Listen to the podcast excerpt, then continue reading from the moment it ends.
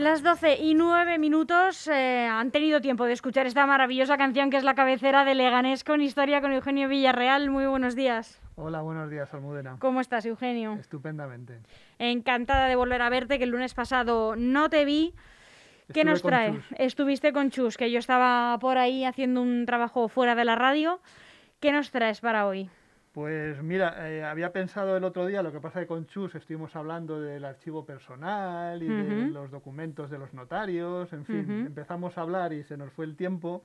Entonces había pensado contar un poco el recorrido de la ruta que hacemos del Leganés Saludable, que ha salido eh, durante la Semana de la Salud y que está en redes sociales, el recorrido, eh, hay un vídeo que la gente puede ver y quería un poco relatarlo. Pero antes de eso, he traído un expediente del año 2000, que es este, que es el de la adquisición de una de las esculturas que hay en el Museo de Esculturas al Aire Libre, que ahora se llama Luis, Luis Ya le han cambiado el nombre oficialmente. ya, le han cambiado el nombre por un acuerdo de, de pleno de hace, de hace unos, unos días.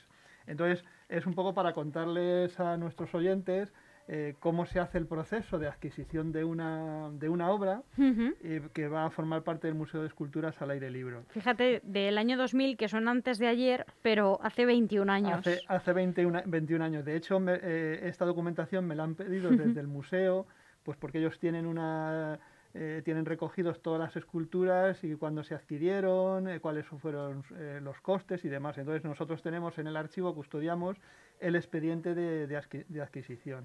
El expediente de adquisición se inicia con una propuesta por parte de la delegación, se hace una reserva de crédito y se hace el procedimiento. Además hay que tener en cuenta que la adquisición de una obra de arte o de un documento único no se, no se somete a los procedimientos normales, que es pedir diferentes precios y demás. Claro, se compra una obra a una persona determinada por una ejecución determinada y el valor es un valor que, no, es, no es medible, sino que se valora de alguna manera a, la persona que lo produce, su, su, su desarrollo, su desarrollo en, su proceso de trabajo, eh, un poco cómo está valorada su obra con carácter general y demás. Entonces, eh, la escultura está de Ícaro, que es una, escultura de acero cortén que está sostenida y que es una especie de, diferentes barras de acero, rememora a Ícaro, eh, el, héroe mitológico que se sube, que se eleva en los cielos con unas alas de cera y que se le funden y, que, muere. Bueno, pues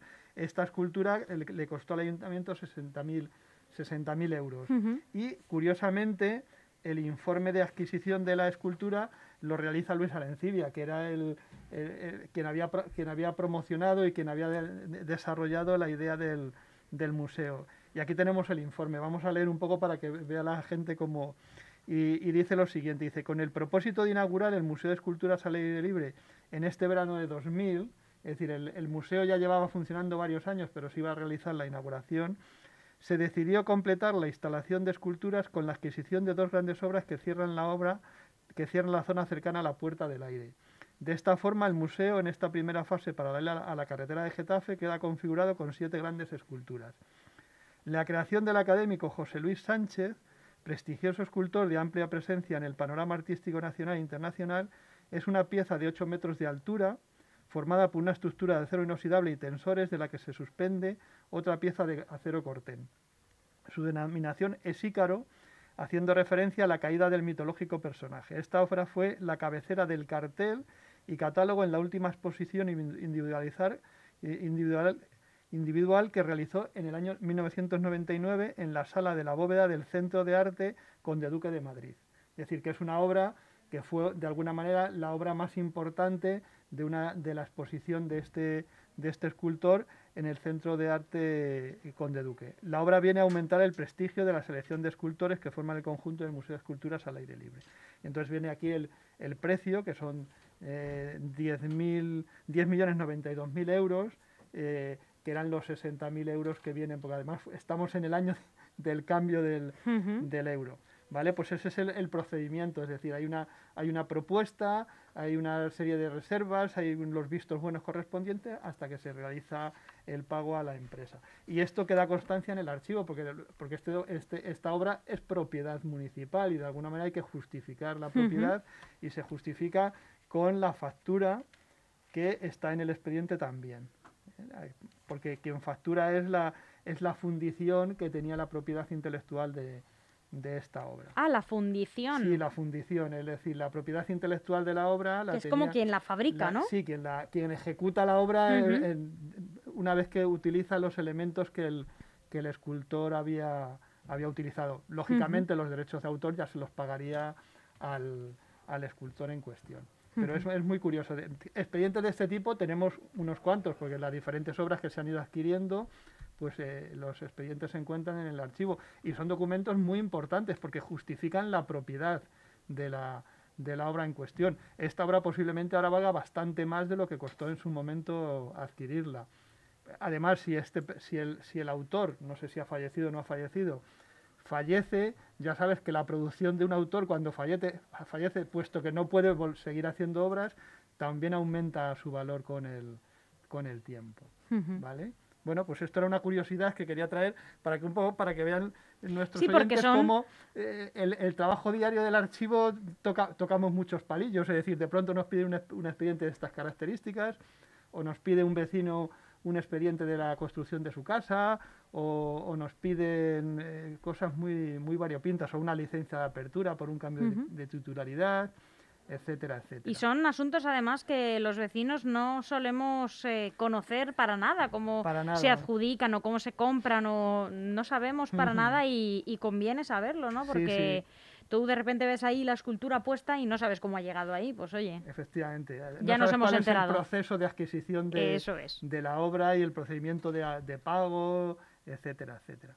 Bueno, pues si te parece vamos a iniciar el recorrido del paseo saludable que hicimos que hicimos hace unos días y que salió en, el, en la Semana de la Salud. Claro porque hemos hablado de diferentes edificios, los hemos contextualizado en diferentes momentos, pero no hemos seguido un poco el, el recorrido.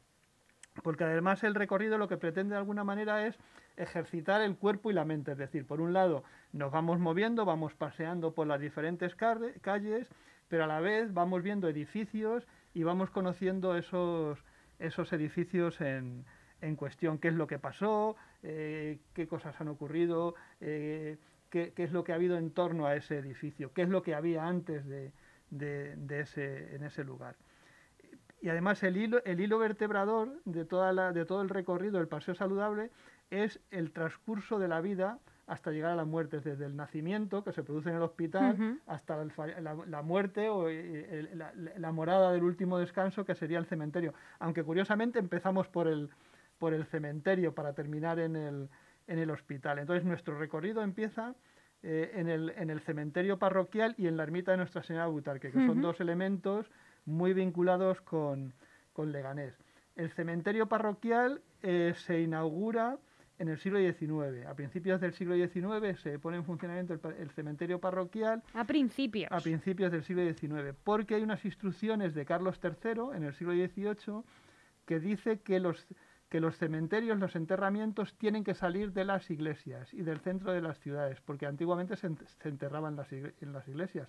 Acuérdate que en las excavaciones de la restauración de la iglesia han aparecido enterramientos. Bueno, pues antiguamente la costumbre era enterrar a las personas en las iglesias. Además, cuanto más rico eras, más cerca del altar mayor y de las zonas, por así decirlo, nobles de la, de la iglesia. Bueno, pues según estas instrucciones, los, los, enterramientos hay que sacarlos de, las, de, los centros de los núcleos urbanos y llevarlos a zonas ventiladas y alejadas del núcleo urbano precisamente para evitar epidemias, para evitar que de pronto y malos olores, porque lógicamente un enterramiento eh, genera malos olores y además puede generar enfermedades, puede eh, eh, enfermedades de transmisión que pueden generar epidemias en un momento determinado. Entonces, se produce el, cementerio de Leganés, se, se, crea en el siglo XIX allí en donde está actualmente, es un cementerio parroquial de la, de la parroquia Nuestra Señora de Butarque, y los enterramientos más antiguos que tenemos constancia en ese, en ese cementerio son de finales del 19. Si damos un paseo por, la, por el cementerio, que es lo que hacemos, dar un paseo por el cementerio para visitarlo, nos, nos encontraremos justo a las, a las, espaldas de la ermita los, los enterramientos más antiguos, diferentes enterramientos del siglo XIX, que están la mayoría de ellos en unos nichos. No sé si lo has visto. Sí. Sí, pues esos nichos que hay a la, justo a la espalda, ahí están los enterramientos más, más antiguos. Además ahí está enterrado, que ya lo conocemos porque además hemos traído a, José Manuel Serrano para que nos hable de Osario Norte. Ahí está enterrado Jorge, Jorge Rigó, que, bueno, pues fue, fue extraído de, su, de, su, de su tumba hace ya unos años y reducido sus restos en el Osario No fue reclamado por nadie. Norte. Y entonces se encuentra ahí. Tiene que volver, ¿eh, José Manuel, a contarnos eh, en qué estado está el documental. He con él porque ya ha avanzado bastante, ya tiene más colaboradores, él está haciendo ahora mismo ya el guion y de hecho hemos quedado porque quiere que, recorramos eh, la zona del, del barrio donde estaba, donde estaba la, residencia en la que falleció y mm, le dije que, tenía que venirnos. Además ha ido a varias radios, a televisión, un poco contando el, contando el proyecto, así que el mes que viene lo, lo, traemos por aquí. Vale, bueno, pues aparte del enterramiento de, Jorge Rigo, también hay un, hay un espacio de la Asociación de Nuestra Señora de Butarque. Ellos tienen allí como un patio para los miembros de la Asociación de Nuestra Señora de Butarque, donde los socios tienen sus sus tumbas. Y allí, lógicamente, en ese cementerio, si lo paseamos, reconocemos la mayoría de los apellidos eh, de, los, de, los, de las familias de toda la vida de, de Leganés. Bueno, pues hacemos una pequeña visita al, al, cementerio y luego nos vamos a la ermita de Nuestra, de Nuestra Señora de Butarque, que está justo pegada. La ermita es la ermita más antigua de Leganés, es una ermita del siglo XVI, eh, con unas formas muy, muy bien proporcionadas pero que en el siglo XIX se le añadió un panteón, esa zona así como abovedada que hay a, la, derecha de la entrada. Eso es un añadido del siglo XIX, que es el panteón, que es muy lujoso, de los duques de Tamames, que estuvieron muy vinculados con Leganés y que en los años 70, los años 60, 70, eh, venían asiduamente a, a Leganés y varios de ellos de la familia de los duques de Tamames están enterrados ahí en esa ermita, lógicamente, se, se, guarda la, la imagen de, la patrona de, de, Leganés, de Nuestra Señora de Butarque. Allí está residiendo hasta que se la traslada en procesión durante los días de las fiestas de, Leganés. En el mes de agosto se realiza la procesión de, la, la, Virgen de Nuestra Señora de Butarque, viene a, a la iglesia, está aquí con, con los vecinos de Leganés durante el periodo de las fiestas y una vez que han terminado las fiestas vuelve otra vez a su, a su casa, por así decirlo, durante el resto, el resto del, el resto del año. Esta ermita eh, tiene en su interior un retablo que hizo Luis Arencibia en el año 2007. Es el retablo de la Virgen de Nuestra Señora de Butarque, que creo recordar que le encargó eh, el arzobispado. No sé si el ayuntamiento colaboró, ahí ya no, José Luis Pérez Ráez nos podría, nos podría contar más cosas porque él eh, estaba de alcalde en aquel momento y, él tenía bastante relación con Luis y con la, y con la iglesia. Y Luis va a hacer toda una serie de representaciones del vínculo de la patrona con los, con los vecinos de Leganés. Es un retablo muy preciosista que está hecho en, en, bronce, que le dio, que se tiró varios días sacándole los diferentes, los diferentes brillos, que además tuvieron que desmontar el tejado para poder introducirlo en, su, en su, ubicación. Eh, yo tengo varias fotos del proceso de, porque venía en varias, como en tres o cuatro piezas que se fueron ensamblando unas, unas con otras y luego Luis estuvo ahí trabajando durante varios, varios días, bastantes días hasta que lo dejó, eh, hasta que lo dejó terminado. Eh, entonces, la ermita, Un artista muy perfeccionista, Luis. Sí, sí, Luis nunca estaba, nunca estaba contento del todo con lo que, con lo que hacía. ¿Vale? Bueno, pues estos serían los dos primeros lugares que visitamos en el recorrido y luego la idea es caminar eh, por la calle de la, de la, de la, del cementerio, vamos, vamos caminando hasta la rotonda de la avenida del Mar Mediterráneo, donde se encuentra el torso, un torso, una escultura que seguro que las que la has visto y nuestros oyentes muchos la han visto, en la, en la rotonda hay un torso muy, muy voluminoso, que, es, que es, un, es, es, una, es un acero cortén o bronce incrustado como en una madera, que es una obra de, de, Carlos García Muela del año 1998 y que, y que de alguna manera está vinculada con el, con el mundo del atletismo. Él, él, él, participó en la Bienal de, de Alejandría, eh, es un, es un escultor muy prestigioso que, que, bueno, pues que tiene esta obra aquí en, en Leganés y que es una obra de, de, una fuerza muy, muy impactante. Esta escultura cuando se trajo al principio, no sé si te acordarás, estuvo durante un tiempo expuesta justo al lado de la ermita de Nuestra Señora de Butarque.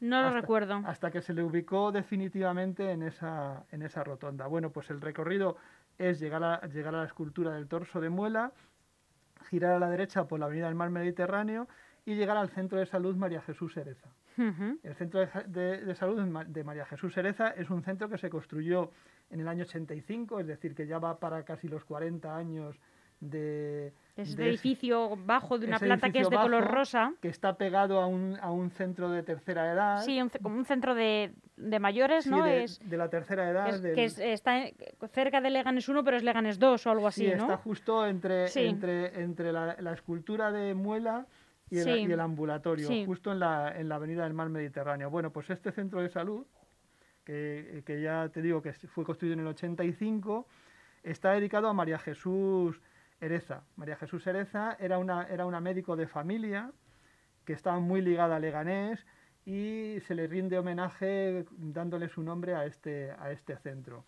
Ella era una médico que trabajó fundamentalmente en La Fortuna, vivía en San Nicasio, no sé si también trabajó en, en San Nicasio. Hay una publicación que si nuestros eh, oyentes buscan está dedicada a ella y a, y a, Paquita Gallego, ¿eh? como dos personajes, dos mujeres eh, relacionadas con, con, la atención a las personas desvalidas y que se preocuparon por ellos especialmente. Y ahí viene recogido un poco toda, toda su vida. Ella estaba muy comprometida socialmente con, la, con, los desfavorecidos de, de, nuestro, de nuestro municipio y vivió en la calle Río Duero durante muchos años.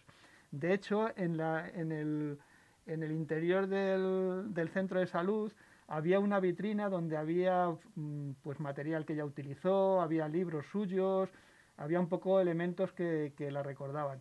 Creo que está retirada, no sé si definitivamente o como consecuencia de la, de la pandemia, pero hace años, cuando yo recuerdo ir a ese centro de salud, eh, eh, allí, allí estaba. Por lo tanto, es un centro de salud que está dedicado a un personaje. Pero que vive María Jesús Ereza. No, María Jesús Ereza ya falleció. Ya falleció hace, hace, unos cuantos, hace unos cuantos años. Bueno, pues vemos ese centro de salud y luego ya nos vamos a dirigir a la ermita de San Nicasio. Para ir a la ermita de San Nicasio cogemos la calle Río Manzanares, llegamos a la plaza de, a la plaza de San Nicasio, que está a la derecha, y allí nos vamos a encontrar con una escultura que no sé si recuerdas, que es un homenaje a San Nicasio, que es obra de Alberto Muñiz, de tío Alberto, que es una escultura que es como una especie de gorro de, obispo, con una, que está hecha con, con, con, unos, con metal y, son diferentes elementos eh, lineales ¿eh? Bueno, pues esa escultura se encuentra allí en, en como una especie de rincón de la, de la, plaza y es un homenaje. Está un poco como escondido, ¿no? Es una escultura que yo creo que todos los vecinos de Leganés la tengan muy ubicada. No, y además no, no da la sensación de que esté bien mantenida, no lo sé. O sea, no, no, tiene un, brillo especial, por así decirlo, pero se encuentra... Ni la plaza tampoco. Se encuentra allí y a lo mejor lo que había que hacer es volver a recuperar un poco esa, esa pieza de tío Alberto. Además, tío Alberto tiene alguna otra pieza más en Leganés que, a lo mejor alguna de ellas también habría que recuperar, como la que está en la batalla de Trafalgar. Bueno, pues llegamos a la, a la ermita de San Nicasio que es una de las obras culmen de la arquitectura en nuestro municipio. Es obra de Ventura Rodríguez en el siglo XVIII, es una obra de estilo neoclásico, eh, que tiene unas formas muy rotundas para ser una ermita. Las ermitas normalmente son como más es pequeñas. Es un icono de Leganés. Entonces es una, es una ermita como muy, muy grande. Pensar que cuando se construyó todo lo que había alrededor de la ermita era una aldea, era, campo. Era, sí. O sea, todo lo que había alrededor de la ermita era campo. Eran bien siembra, siembra de cereal o algún viñedo, me imagino, podría haber algún olivar. Pero en definitiva, yo cuando hago la ruta les digo a los vecinos, digo a, las personas que vienen conmigo, digo, cerrar los ojos y pensar que estamos en medio del campo. Como si no hubiera y esto es lo único que hay. Esta ermita es lo único que y hay. lo único que había era, era esta ermita. Claro, una ermita eh, con esa, con esa gran, grandiosidad que tiene para ser una ermita, pues es muy importante. Eh, tiene una cruz griega, eh, la, cruz, la, cruz, griega tiene las cuatro, las cuatro lados son, son iguales y luego además tiene un sistema de iluminación muy interesante porque es una gran cúpula que tiene unos lucernarios como cuatro lucernas a los laterales y luego una gran linterna en el interior. Todo eso, claro, le da una sensación de elevación bastante, bastante grande. En el interior, eh, para darle rotundidad a la, estructura neoclásica, eh, el neoclasicismo lo que utiliza son las formas clásicas. Entonces lo que tiene son dos, cuatro grandes pares de pilastras que están rematadas en, en, los capiteles corintios. ¿vale? El capitel corintio es dentro de los órdenes de, la arquitectura griega el, último. Está el dórico, que era una, una, piedra, una piedra El más austero, digamos. El, jónico, que era con dos, con dos volutas, y el corintio, que son volutas con unas flores de acantos, es decir, como más decoradas. Bueno, pues esa es la, esos son los pilares que nos encontramos en, en las pilastras eh, corintias. Y luego hay, dos, hay dos, dos, dos, artistas que han dejado su impronta en esa, en, en esa, bella, en esa bella ermita. Por un lado, eh, Manuel Alcorlo, que es un pintor también de prestigio, al que se le encargó que hiciera cuatro murales, dos murales eh, rectangulares y dos eh, en semicírculo, que retratan la vida de, San Nicasio, del patrón San Nicasio. Estos murales Alcolo los hizo en 2004 y realmente son muy bonitos. Yo les recomiendo a nuestros vecinos que sobre todo por las tardes, cuando es la hora de culto, que es cuando se abre, que vayan y los, y los vean, porque son muy preciosistas, eh, intentan imitar un poco el primer arte del Renacimiento, eh, con, y además hay muchas formas mitológicas, retrata toda la vida del santo desde su peregrinación hasta que fue eh, sacrificado, hay elementos del juicio final, es muy bonito, es una, la, verdad es que es una obra muy interesante. Y luego también en el interior nos vamos a encontrar con el retablo, con otro retablo que hizo Luis Arencibia en el 2013, que está dedicado también a, San Nicasio. Y luego ya para terminar, porque creo que estamos ya en hora. Eh, estamos en hora, pero podemos terminar. Vamos, vamos a terminar aquí con San Nicasio. En, una vez que salimos fuera, tenemos dos esculturas, bueno, tres, que son muy interesantes eh, y que están enfrente al otro lado de la, de la calle. Está por un lado eh, una escultura de San Nicasio de Zapata, que es una, gran, una mole de acero cortén eh, del santo con, un, con el báculo eh, muy imponente. Bueno, pues si nos fijamos en el manto que le cubre, ahí hay imágenes de la vida de San Nicasio. Es decir, aparte de la escultura... Yo creo que nunca me había dado pues, cuenta. si, si, vas paseando y te fijas, lo que es el manto viene, eh, vienen escenas de la, de la vida del santo. del santo. Al lado de esta escultura hay una fuente, que es la fuente de los pueblos. Esa escultura la hizo Luis Arencibia. Y esa escultura lo que pretende si nos fijamos, hay unos chorros de agua que salen y que da la sensación como si, si, sustentaran el globo terráqueo. Sí. ¿vale? Aunque hay, veces que depende de los chorros se ve, se ve el, elemento de sustentación que lo sujeta, pero la idea es que el, agua dé la sensación como si estuviera eh, manteniendo en vilo la, escultura. Bueno, pues esta escultura tiene reflejado los diferentes pueblos. Y luego al ladito hay una, una, una, fuente pequeñita que tiene una cabeza de niño que también hizo, hizo Luis Alencibia. Bueno, pues aquí terminamos nuestra primera, nuestra primera fase del recorrido y el próximo día lo, lo, continuamos si te parece. Me está dando mucha envidia no haberlo hecho. Ahora me dan ganas de salir a la calle e ir haciéndolo. En realidad ahora mismo solo lo estoy haciendo mentalmente, aunque es un paseo que suelo hacer eh, el de ir por la ermita y luego ir dando un paseo también hacia San Nicasio y luego yo vivo en el centro, así que luego regresar hasta el centro, pero me está dando mucha envidia el no haberlo hecho presencialmente. Bueno, pues fíjate un poco en los detalles esos que hemos contado de la, de la capa del santo, de la vida, de la aprovecha el horario un poco de la apertura de la ermita y, y visita las pinturas de Alcorlo porque es muy interesante. Eugenio, muchísimas gracias por venir un lunes más y terminamos el recorrido el lunes que viene. El lunes que viene. Hasta pronto. Gracias, hasta luego.